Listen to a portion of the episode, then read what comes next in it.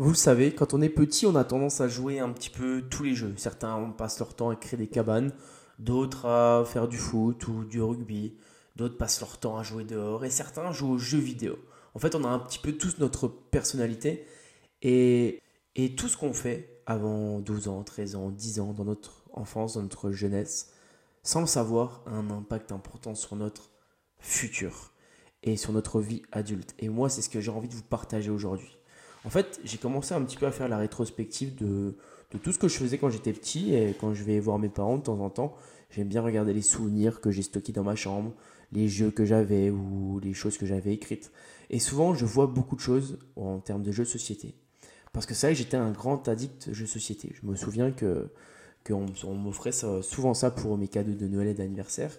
Mais il y avait un jeu en particulier que je voulais tout le temps et qui revenait tout le temps. C'était le Monopoly.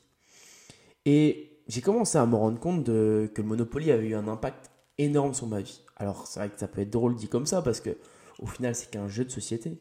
Mais pour moi ce jeu de société, le Monopoly, a eu un impact énorme sur ma vie.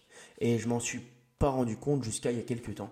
Jusqu'à ce que j'ai commencé à analyser tout ça et à faire une petite rétrospective de, de mon enfance, on va dire, et comment j'ai développé ce côté entrepreneurial, parce qu'au final, personne dans ma famille euh, n'est entrepreneur personne dans ma famille n'a monté un business. Euh, et, du coup, ça m'a, un petit peu euh, fait réfléchir et j'ai essayé de, voir un petit peu ce qui, m'avait amené à tout ça. Alors oui, il y a eu des vidéos YouTube, il y a eu des livres, forcément. Mais l'entrepreneuriat, c'est pas seulement de l'acquisition d'informations, c'est beaucoup d'actions, beaucoup de, de, de passage à l'action au final. Avancer, regarder ce qui se passe et ajuster. C'est ça l'entrepreneur. Ce qui différencie un entrepreneur d'un salarié, d'une personne dans le salariat, et ben, c'est quelqu'un qui passe à l'action, qui dit ce qu'il veut et qui passe sans réfléchir forcément aux conséquences. Alors oui, euh, l'entrepreneur, il essaye toujours d'avoir plusieurs options. Il a toujours plusieurs bouteilles à la mer. Au cas où la première échoue, il va essayer d'avoir euh, la deuxième bouteille. Et, euh, et c'est vrai que j'ai jamais été éduqué de cette façon. Donc, je me suis quand même posé la question d'où ça venait. Et c'est vrai que après moult réflexions, je vais vous expliquer pourquoi tout ça est venu du Monopoly. Et en fait, je vais vous expliquer ma stratégie quand je joue au Monopoly qui était toujours la même. Et honnêtement, je devais gagner environ 7 à 8 parties sur 10 quand je jouais avec 4, 5 amis. Peu importe les amis, je gagnais toujours environ 7 à 8 parties sur 10. Alors oui, certains vont me dire que le Monopoly, au final, c'est la chance parce que on lance 2 dés ou 1 dé et on avance avec notre pion. Et par rapport aux cases où on tombe, soit on achète, soit on décide de ne pas acheter, ou soit on a des euh, avertissements, ou on a des gages, ou des choses comme ça. Et une fois qu'on a acheter nos cartes, une fois qu'on a acheté notre, nos propriétés et qu'on a les, les, propriétés d'une même couleur, on peut décider de construire dessus. Alors moi, je vous parler avec le Monopoly que j'avais, c'était le Monopoly 2006, le Monopoly de la Coupe du Monde 2006, donc Coupe du Monde de football. Et le principe était forcément le même. Une fois qu'on possédait trois propriétés d'une même couleur, on pouvait construire des gradins et des stades. Si on avait 2, 3, 4 gradins, quand l'adversaire tombait sur nos cartes, eh ben, ils payaient un petit peu plus. Ils payaient une sorte de loyer. En fait, on était le propriétaire et nos adversaires étaient nos locataires s'ils tombaient dessus. Alors, parfois, on pouvait être en bonne position et avoir beaucoup de propriétés sur le terrain. Et là, c'était assez facile parce que du coup, on attendait que tout le monde arrive sur nos, sur nos cartes et ils nous payent nos loyers. Mais parfois, parfois, on n'était pas bien avantagé parce que oui, euh, on a possiblement fait des mauvais lancers de dés. Donc, on n'était pas tombé sur les propriétés qui étaient les meilleures. Du coup, ce qui s'est passé, c'est qu'on a dû savoir jouer de notre négociation. Et quand j'ai le souvenir, quand j'ai le souvenir de tout ça, c'était vraiment euh, ce qui se passe actuellement dans ma vie. Hein. On devait négocier, on devait acheter, on devait louer et on devait savoir également vendre et savoir lâcher prise à un instant T. Et moi, ma stratégie au Monopoly, elle était toujours la même, mais réellement toujours la même. Et c'est pour ça que j'ai gagné beaucoup de parties. Alors c'est vrai que c'est drôle dit comme ça, mais maintenant je me rends compte que ça a un impact énorme dans ma vie. Ce que je faisais en fait au Monopoly, c'est que le premier tour, on avait une règle, on ne devait pas acheter le premier tour. Donc on faisait le premier tour, moi j'avançais. Et au deuxième tour, peu importe la case où je tombais, j'achetais, peu importe. Que ce soit, je n'avais aucune stratégie en me disant je vais prendre le côté là, je vais prendre les vertes, je vais prendre les rouges, et je laisse aux autres bah, ceux de la première ligne qui sont un peu moins chers, etc. Moi je vais me focaliser sur le cher, comme ça dès que quelqu'un arrive sur chez moi, il payera. Et en fait, il y avait des personnes qui avaient cette stratégie-là. Vous savez, il y a des personnes qui se disaient, moi j'achète que la dernière ligne, ou j'achète qu'une ou deux cases de la dernière ligne, parce que quand quelqu'un va tomber dessus, eh ben, ça vaudra au moins 6 cartes. Moi j'ai qu'une carte, mais ça vaudra 6 cartes possédées. Donc c'est une stratégie que beaucoup avaient. Je ne sais pas si, vous avez des souvenirs de ça quand vous jouiez au, Monopoly. Et du coup, moi, ce n'était pas du tout ça. Parce qu'au final, encore une fois, c'est un peu l'allégorie des études. Dans les études, il y, a des personnes qui se disent bah, Moi, je vais faire 5, 6, 7 ans d'études pour à la sortie avoir un super salaire, avoir un super travail. Et une fois que j'ai fini ça, bah, là seulement, et eh bah, je vais profiter. Alors qu'il y a d'autres personnes comme moi qui se disent bah, Moi, je ne suis pas forcément fait pour les études, mais par contre, je sais que je peux aller assez vite. J'apprends assez vite, j'essaye de faire en sorte d'aller très vite. Donc, je fais le moins d'études possible et je commence directement à voir les choses. Et après, j'ai des opportunités qui arriveront dans ma vie. Donc, cette personne qui ont 7 ans d'études, et la personne qui décide de ne pas faire d'études, donc qui a zéro année d'études, et eh ben ce laps de temps de 7 ans, ça va développer, euh, il va avoir un, fossé entre ces deux personnes. La première qui ne fait pas les études, eh ben elle va euh, progresser avec l'expérience de la vie. La deuxième va progresser avec les expériences théoriques. Et c'était pareil au niveau du Monopoly. C'était à peu près pareil. En fait, moi, j'achetais tout. Et du coup, comme j'achetais tout, des fois, j'achetais des cartes euh, vraiment les plus nulles, ça me permettait quand même d'avoir un point de négociation sur tout ce que j'avais euh, tout, ce que je, tout ce qui allait se passer les prochains tours. Mais à la fin, peu importe les cartes possédées, peu importe si j'avais pas forcément les meilleures, j'avais tout le temps, la plupart du temps, plus que les autres.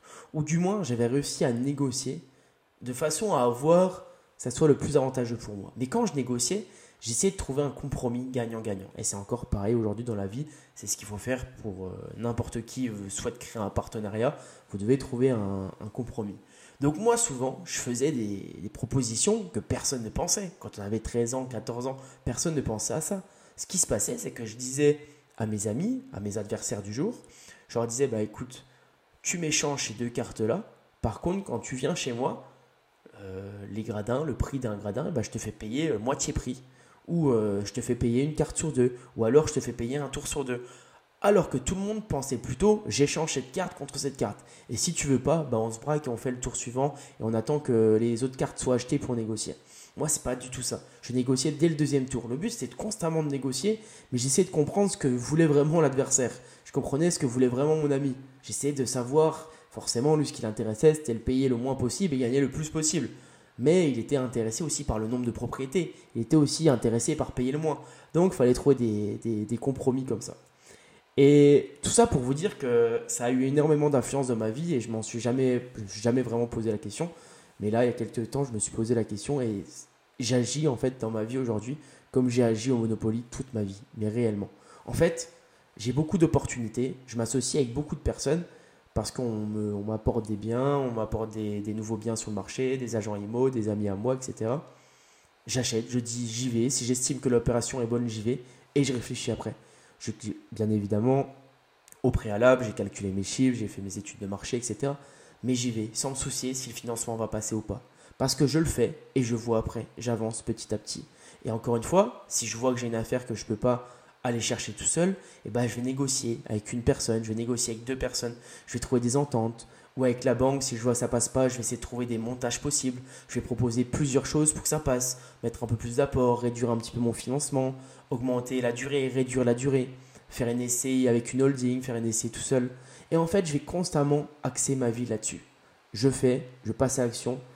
J'ai réfléchi bien sûr au préalable sur mes euh, possibles échecs, sur mes possibles conséquences négatives. Mais en fait, je fais et je vois ce qui se passe.